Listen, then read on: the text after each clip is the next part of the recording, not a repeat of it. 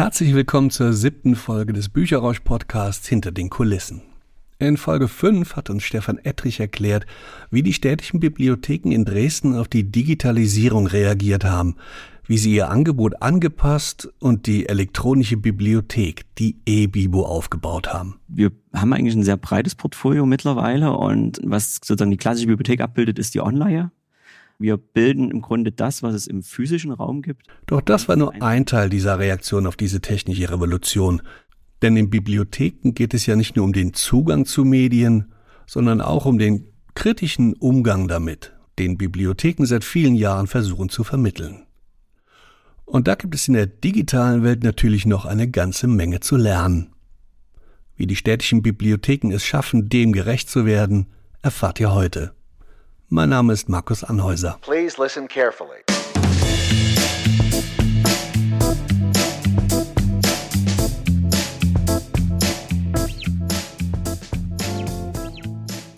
Gras ist überall gleich grün.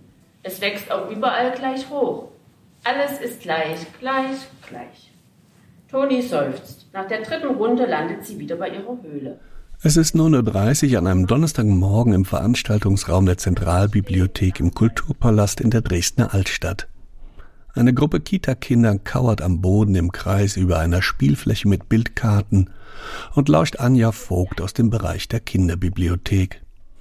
Sie erzählt den Kleinen auf einem Bildschirm die Bildergeschichte von Tobi und Bo der Biene, die ihren Schwarm mit über 8000 Bienen verloren hat. Plötzlich hört sie ein Summen. Wer könnte das sein? Eine Biene. Zuerst leise und dann immer lauter. Könnt ihr mal summen für mich? Ja. Okay, eine Biene. Toni reißt die Augen auf. Die Biene fliegt direkt auf sie zu. Ich mag keinen Bienenstich, ruft Toni und will schon loslaufen. Da fällt ihr es wieder ein. Sie ist ja eine, was war sie? Forscherin. Super gemerkt, eine Forscherin. Und Forscher schauen sich doch erstmal alles an. Nach dem ersten Schrecken hilft Toni, die kleine Forscherin, Bo der Biene den Bienenschwarm zu suchen und erlebt einige Abenteuer. Am Ende der Bildergeschichte finden sie natürlich Bos Nestgenossinnen, denn die Kinder wissen ganz genau, wie sich der Bienenschwarm anhört. So laut wie 8962 Bienen. Jetzt dürft ihr noch mal ganz laut. So.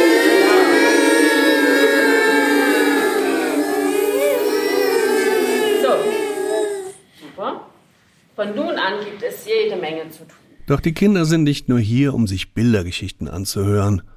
Sie sollen heute zum ersten Mal eine Ahnung davon bekommen, was Programmieren bedeutet.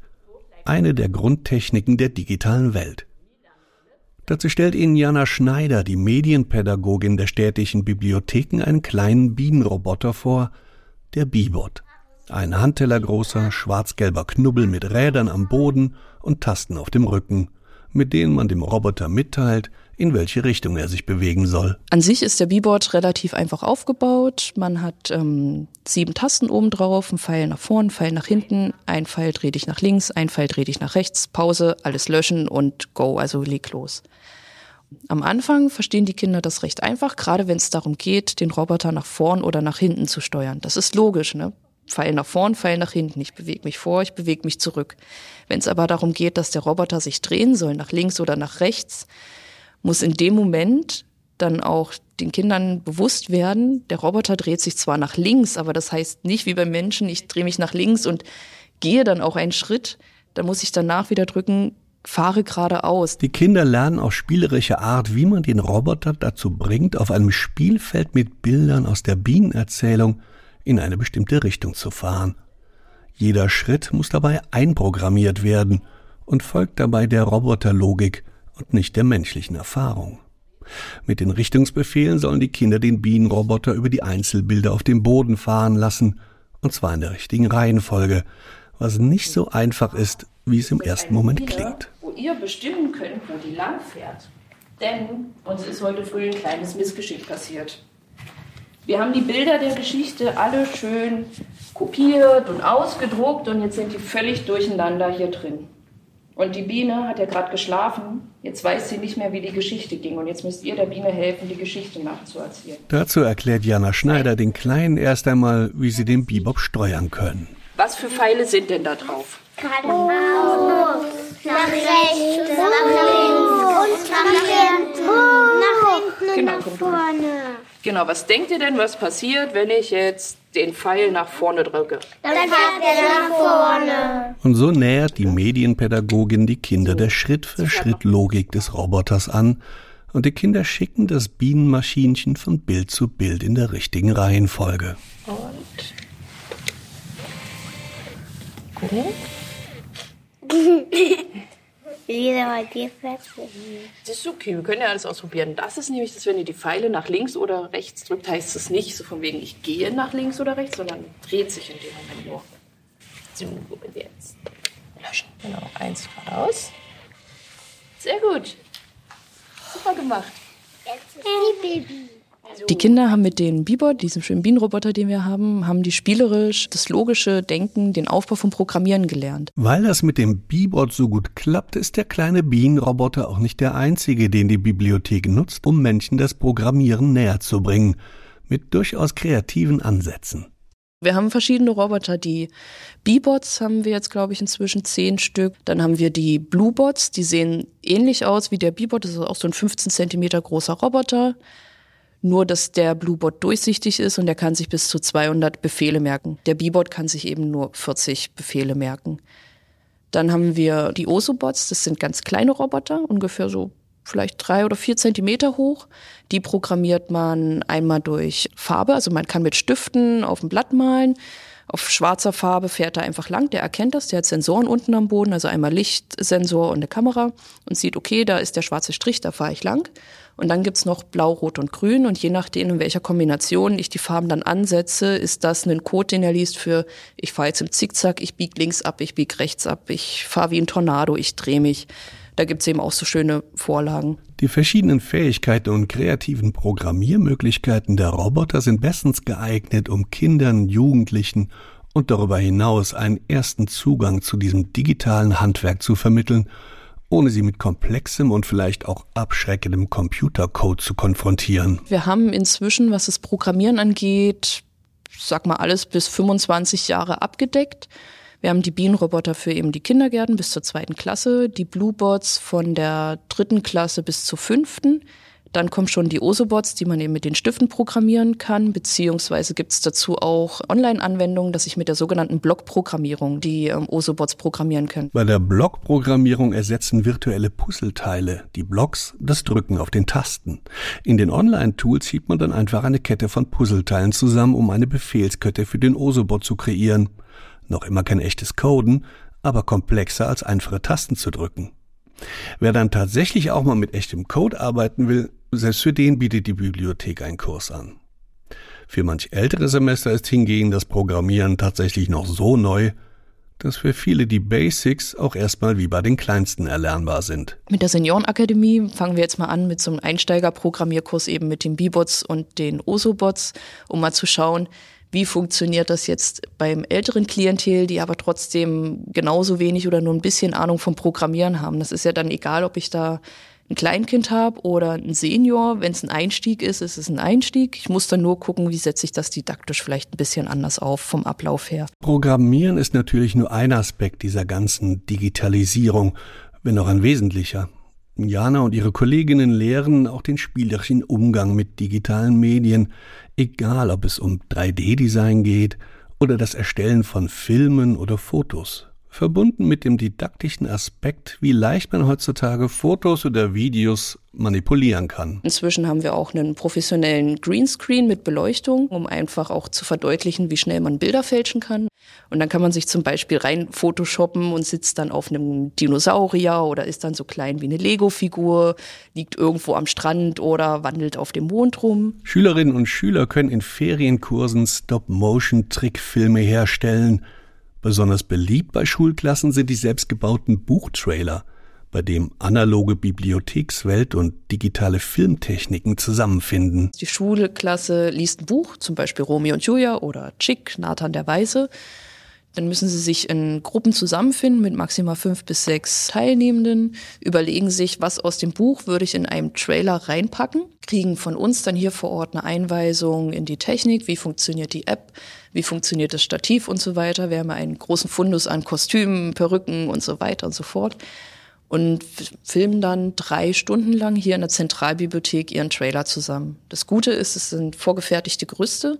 Also ich habe einen Sound, zum Beispiel im Bollywood-Stil, ich habe ein Design, was vorgegeben ist und habe dann vorgegeben auch so meine Videosequenzen. Und die werden gefüllt, entweder mit Foto- oder Videoaufnahmen da kann man auch nicht viel falsch machen. Sie müssen sich kreativ ausleben, müssen selber abschätzen, was ist wichtig in der Geschichte für mich und vor allem, wie kann ich es aufarbeiten, dass diejenigen, die den Trailer sehen, auch einen roten Faden haben und verstehen, worum es geht. Am Anfang sind einige SchülerInnen immer so, hm, ja, ich weiß nicht und ich traue mich nicht und das ist das Peinlichste, was ich jemals gemacht habe. Aber es kommen immer coole Sachen raus. Sie sind am Ende sehr stolz. Oder auch kommt so, ja, hat schon Spaß gemacht, war schon cool. Schließlich gibt's natürlich auch noch eine Auswahl an Laptops, iPads, Grafiktablets und die berühmt-berüchtigten Spielekonsolen zum Zocken und Abtauchen in digitale Welten. Dann haben wir unheimlich viele Konsolen, auch die alten Retro-Konsolen, sage ich jetzt mal, also eine Xbox 360, ein N64, ganz viele Switches, PlayStation, Controller dazu unheimlich viele Spiele, zum Beispiel auch für die Eltern-Kind-Laden, die wir zweimal im Jahr anbieten. Die städtischen Bibliotheken Dresden bieten also eine Menge Möglichkeiten, damit sich Menschen aller Altersklassen mit der digitalen Welt vertraut machen können. Doch da könnte natürlich die Frage aufkommen, was hat das alles noch mit Bibliotheken, mit Büchern und dem klassischen Bild, das immer noch viele Menschen von der Bücherei haben, zu tun? Jana Schneider hat da eine ganz einleuchtende Antwort. Das kenne ich sehr gut. Äh, Bibliothek ist vor allem Psst und muss das denn sein? Bibliotheken sind für mich Orte, die vor allem die Gesellschaft abbilden. Wir sind eine öffentliche Einrichtung, die von Steuergeldern finanziert äh, wird. Wir sind für die Gesellschaft da. Die Gesellschaft ist divers, die Gesellschaft verändert sich und inzwischen sollte es jedem klar sein, dass die Gesellschaft sich auch digitalisiert hat. Der Großteil der Jobs heutzutage ist darauf angewiesen, dass ich einen Rechner habe. Ähm, die soziale Beteiligung, die soziale Teilhabe funktioniert vor allem im digitalen Bereich. Nicht ausschließlich, aber größtenteils. Für mich ist es wichtig, dass ähm, die Menschen nicht einfach nur die Dinge konsumieren, sondern dass sie auch verstehen, was gibt's da im Angebot? Was passiert da, wenn ich mir eine App installiere, die kostenfrei ist? Was passiert da im Hintergrund? Weil irgendwie muss die sich ja finanzieren. Wenn ich an der und der Stelle meine Daten eingebe, was passiert damit? Genauso wie mit ähm, Hate Speech und Fake News im Internet. Wie kann ich Quellen richtig finden und bewerten, ob das richtige Quellen sind? Bibliotheken sind immer schon Orte gewesen für ähm, zur Schulung der Recherche- und Informationskompetenz. Die Medienkompetenz ist meiner Meinung nach in den letzten Jahrzehnten mit reingerutscht. Sei es darum, wie funktioniert mein Handy, also die Fragen kommen auch bei uns an, oder wie funktioniert der E-Book-Reader, was natürlich wieder näher an der Bibliothek dran ist. Genauso gehört aber dazu, dass ich fürs lebenslange Lernen und zur Freizeitgestaltung dann eben auch die Dinge reinnehme, okay, hier sind Konsolenspiele, ich suche raus, was ihr spielt. Vielleicht sind das Spiele, die wir miteinander spielen, wo dann auch mal Erwachsene dazukommen oder eben auch Großeltern, die bis jetzt so ein bisschen Abstand genommen haben, einfach nur probier es aus. Es gehört zur Lebenswelt von deinem Enkel, von deiner Tochter, von deinem Sohn mit dazu. Und schau wenigstens mal rein, guck's dir an und bewerte es dann und sag nicht von vornherein, das ist blöd, weil sie gehen ja nicht mehr raus. Auch wenn Jana Schneider die hauptverantwortliche Person innerhalb der städtischen Bibliotheken ist für den Bereich Medienpädagogik, eine Stelle, die es seit Mai 2020 gibt, so muss sie doch nicht alles ganz alleine machen, was angesichts des stetig wachsenden Angebots auch gar nicht möglich wäre. Wir haben eine AG Medienbildung, das ist eine der größten AGs innerhalb der städtischen Bibliotheken Dresden. Wir sind insgesamt 13 Leute aus allen möglichen Zweigstellen aus dem Netz plus hier aus der Zentralbibliothek noch drei Leute dazu. Und wir treffen uns viermal im Jahr und das ist so ein bisschen der, ähm, ich sag jetzt mal, nerdige Teil der Kolleginnen, wo man wirklich auch mal sagen kann, okay, wir haben jetzt den und den neuen Roboter, ähm, wer möchte das austesten und sich überlegen, was wir für eine Veranstaltung konzipieren können, das auch einfach einmal ausprobieren, Feedback geben und dann können wir das quasi für alle Zweigstellen anbieten. Da diskutieren wir dann noch mehr so die internen Sachen, wie das Fanprogramm jetzt weiterläuft, mit welcher Art von Bewerbung. Da ist man dann schon in so einer kleinen Nerdblase, weil man weiß, okay, die Leute haben sich, beschäftigen sich mehr damit, können sich mehr damit beschäftigen, beziehungsweise aus ihrer Freizeit einfach ganz viel mit reinbringen.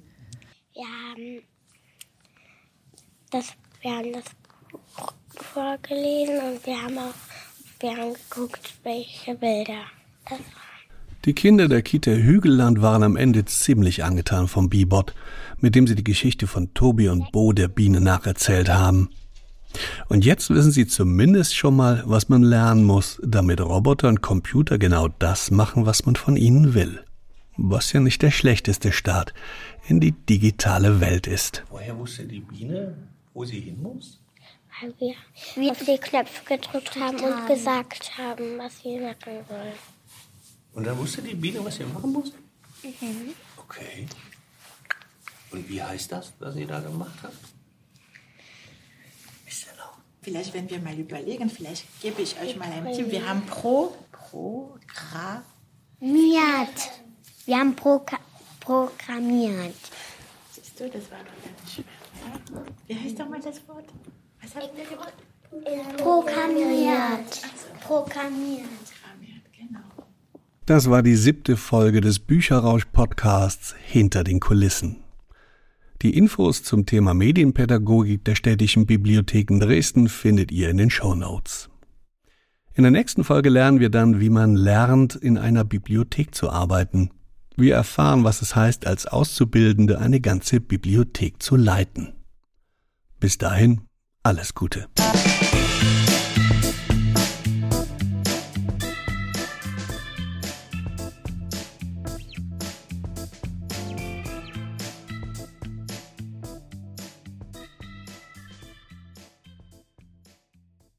Der Bücherrausch-Podcast ist eine Produktion von Markus Anhäuser Dresden.